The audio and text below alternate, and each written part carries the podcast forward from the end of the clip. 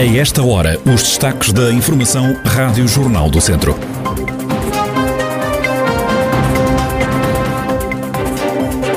Atleta de Mangualde é um dos portas-estandarte de Portugal na cerimónia de abertura dos Jogos Paralímpicos que abrem hoje ao meio-dia. O distrito está em alerta devido ao calor, o aviso está em vigor até ao início da noite. Autoridades atentas devido ao elevado risco de incêndio. A atualidade da região em desenvolvimento já a seguir.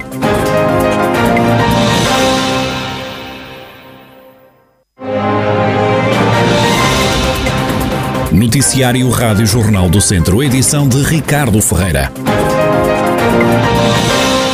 Três atletas do Distrito de Viseu em prova, arrancam hoje ao meio-dia os Jogos Paralímpicos. O lançador de peso natural de Mangual de Miguel Monteiro vai ser um dos portas-estandarte de Portugal na cerimónia, que tem como tema central a frase Seguindo em frente, temos asas.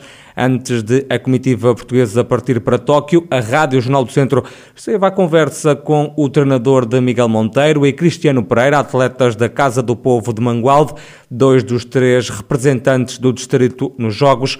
João Amaral acredita que os atletas vão conseguir trazer para Portugal a tão desejada medalha olímpica. Sinceramente, eu sou um otimista por natureza. E, e portanto, e quando, quando, quando se trabalha como eles têm trabalhado, estão, as lesões não os têm chateado, eu, eu acredito que, que desta vez eu vou, vou, vou ter aquilo que, que me falta, que é ter uma medalha olímpica. Eu acredito mesmo nisto. E, portanto, eu não, não o digo a eles, vamos trabalhando, vamos acreditando, vamos, vou estimulando as coisas, para que as coisas, quando chegar à altura, estejam ali mesmo cá em cima no, no máximo. O primeiro atleta do distrito a entrar em ação nos Jogos Paralímpicos é Marco Menezes. O nadador de Castro Daire vai entrar na piscina já depois de amanhã na prova dos 400 metros livres S11 vai entrar em quatro competições no total. Já Miguel Monteiro participa na próxima segunda-feira, dia 29 de agosto, na categoria de lançamento do peso F40. Cristiano Pereira vai correr os 1500 metros a 3 de setembro. Autoridades alertam para coquetel meteorológico que vai aumentar o risco de incêndio florestal. Ontem e hoje foram os piores dias, é o que revela o adjunto nacional de operações da Proteção Civil Pedro Nunes. Nós vamos assistir a um aumento muito significativo do perigo meteorológico de incêndio rural, com maior expressão eh, nas regiões do centro e eh, na região também, também do norte. No que, é que isso, no que é que isto se traduz, basicamente? Em tempo quente e seco, com vento, e com uma variável que eh, não ocorre muitas vezes.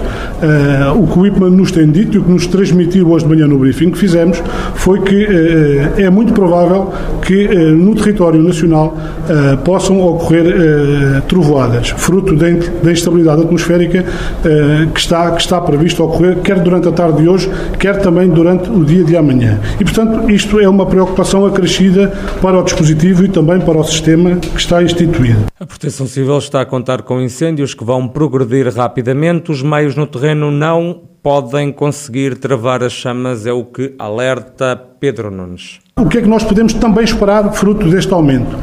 Fogos com uma progressão muito rápida e que rapidamente ficam fora da capacidade de combate ou da capacidade de supressão dos meios que são lançados no terreno. Portanto, temos aqui um coquetel, eu diria assim, um coquetel meteorológico que em nada vai favorecer e que em nada favorece as forças de combate que estão no terreno. Até quinta-feira a tolerância zero para o uso de fogo. Nos próximos dois dias, eu diria até quarta, quinta-feira, tolerância zero ao uso do fogo. E depois, especial atenção ao quê? Ao uso das máquinas, quer nos espaços rurais, quer também nos espaços florestais. Que máquinas são estas? São tratores, são alfaias, são motorroçadoras, hum, são grades de disco, são rebarbadoras, são motosserras. Portanto, tudo o que envolve o trabalho com este tipo de maquinaria nos próximos dias, em qualquer espaço rural ou florestal, uh, o nosso apelo é que não o façam e que, eh, por conta de que, eh, ao, ao, terem ou ao determinada atividade, podem estar a, a, iniciar uma ignição que nós não sabemos bem qual vai ser o resultado e onde é que vai parar. Ficou apelo também as recomendações do Adjunto Nacional de Operações da Proteção Civil, Pedro Nunes. Devido ao calor, o Distrito de Viseu está sob aviso amarelo. O alerta motivado pela persistência de valores elevados de temperatura máxima vai estar em vigor até às 8 da noite. Para hoje, prevê-se para a região de Viseu uma temperatura máxima a bater nos 35 graus. O tempo vai manter-se quente, pelo menos até ao final da semana, é o que salienta a meteorologista Paula Leitão, do Instituto Português do Mar e da Atmosfera. Ainda com o aviso de tempo quente, mas a tendência é para a temperatura descer gradualmente. Esperamos 35 graus e depois, eh, quarta-feira, apenas com 31 graus. O tempo depois mantém-se quente, com temperaturas a rondar os 30 graus. Hoje amanhã pode trovejar, também chover na região de Viseu, segundo as previsões do Instituto Português do Mar e da Atmosfera, que diz que ainda é cedo para adiantar as previsões para o próximo fim de semana. Com o calor, está a registrar-se na região uma corrida às praias fluviais. A Rádio Jornal do Centro passou pela praia do Trabulo, em Sátão, que estava cheia. Os veraneantes têm muitos elogios a fazer. Fica mais perto e é mais convivial para vir com as crianças que nas grandes praias. E a questão de segurança? Sim. A questão de segurança é um, é um fator importante? Sim, é muito importante que a gente assim fica com eles e é mais fácil para andar para a esquerda e à direita que nas grandes cidades. Acho que a pandemia ainda travou bastante dos imigrantes e os portugueses também estão a desconfiar muito dos imigrantes, portanto fez aqui uma, um tipo de barreira e, e acho que não, há, há, menos pessoas. Ainda há muitas pessoas, mas não é tanto como os outros anos. É mesmo giro aqui, eu gostei muito. É, pronto, há menos pessoas do que na praia e uh, estamos a gostar, estamos a gostar. Sempre temos receio quando é nos rios de, de deixar os filhos, por exemplo, eu tenho dois filhos aqui, uh, deixar os filhos banharem-se e não saber se é assim. E vi que havia segurança. É bom. Eu acho que prefiro ir às praias fluviais porque não tem, eu acho que algumas não têm assim tanta areia e eu não gosto assim nada da areia, que é toda presa. Já Luís Almeida, nadador de Salvador, há quatro anos na praia fluvial do Trabulo, em Sátão, dá conta do aumento da afluência do público, sobretudo de imigrantes. Os imigrantes com a vacinação e tudo mais, e também um bocadinho já fartos de, de toda a vivência durante este ano, têm vindo em força e é muito imigrante mesmo que se tem notado cá. Nem é tanto o pessoal de, de Portugal que se refugia no centro nem, nem mesmo do Sátão, é mesmo muita gente de fora, principalmente estrangeiro. Sente que a nível de segurança, como é que, está, como é que estão aqui os portugueses e os imigrantes? Hum, por vezes esquecemos-nos um bocadinho da, da questão das regras, como é normal, mas não, não há meio de, de controlar a 100%. E também tendo, de certa parte, algumas pessoas, desleixo acontece naturalmente. Quem está no gozo das férias tem baixado a guarda em relação à Covid-19. Os bombeiros voluntários de Tondela usaram as redes sociais para deixar um alerta à população por causa da venda de rifas feitas na feira semanal, que não têm como finalidade ajudar a Associação Humanitária. Segundo o comandante da corporação, Nuno Pereira, esta é uma situação recorrente e que já causou alguns constrangimentos aos bombeiros, uma vez que no peditório é dito que o valor recolhido é para comprar uma ambulância. Infelizmente, Tondela não é caso único, uh, infelizmente acontece uh, por, por imensas localidades e há, existem imensos corpos bombeiros que estão a ser prejudicados. Nós já tivemos aqui situações uh, assim um bocado, um bocado tristes, não é? porque as pessoas dizem, ah, estamos, olha, eu contribuí na semana passada para os bombeiros e de facto esta situação é completamente falsa porque não contribuiu para os bombeiros, contribuiu para alguém que está a utilizar a imagem dos bombeiros, está a fazer um peditório para uma ambulância, ou para supostamente para uma ambulância. No entanto, essas ambulâncias nunca apareceram aqui em Tondela, nunca fizeram qualquer tipo de serviço aqui em Tondela, nunca estiveram ao fim e ao cabo ao, ao, ao, ao serviço do, da, da, população do, do, do Conselho de Tondela. Então, as pessoas também sentem-se um bocado fraudadas, como é lógico, os, as associações dos corpos bombeiros, as associações humanitárias de bombeiros voluntários e os corpos bombeiros, são eh, são, como é lógico, amplamente prejudicadas. Nuno Pereira, comandante dos bombeiros de Tondela, afirma ainda que só o bom senso de quem faz esta venda de rifas e de quem os autoriza pode reverter esta situação.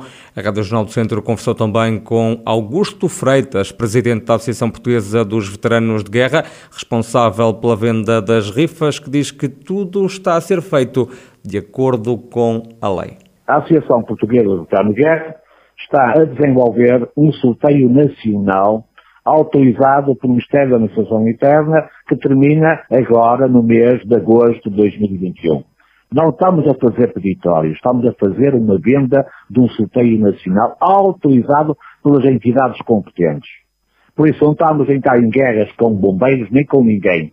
Por isso as pessoas que compram os bilhetes têm lá com toda a clareza, com toda a frontalidade, eh, na frente e no verso desse bilhete, está lá tudo mencionado. Augusto Freitas, presidente da Associação Portuguesa dos Veteranos de Guerra, a reagir às críticas dos bombeiros de Tondela por causa da venda de rifas na localidade, rifas que vão reverter para a compra de uma ambulância, segundo esta instituição que está a promover esta campanha. E arrancou ontem em Viseu o estágio de preparação da Seleção Nacional de Futsal para o Mundial da modalidade que vai julgar-se na Lituânia. A equipa das Quinas vai estar por terras de Viriato nas próximas duas semanas e pelo meio vai realizar cinco jogos de preparação.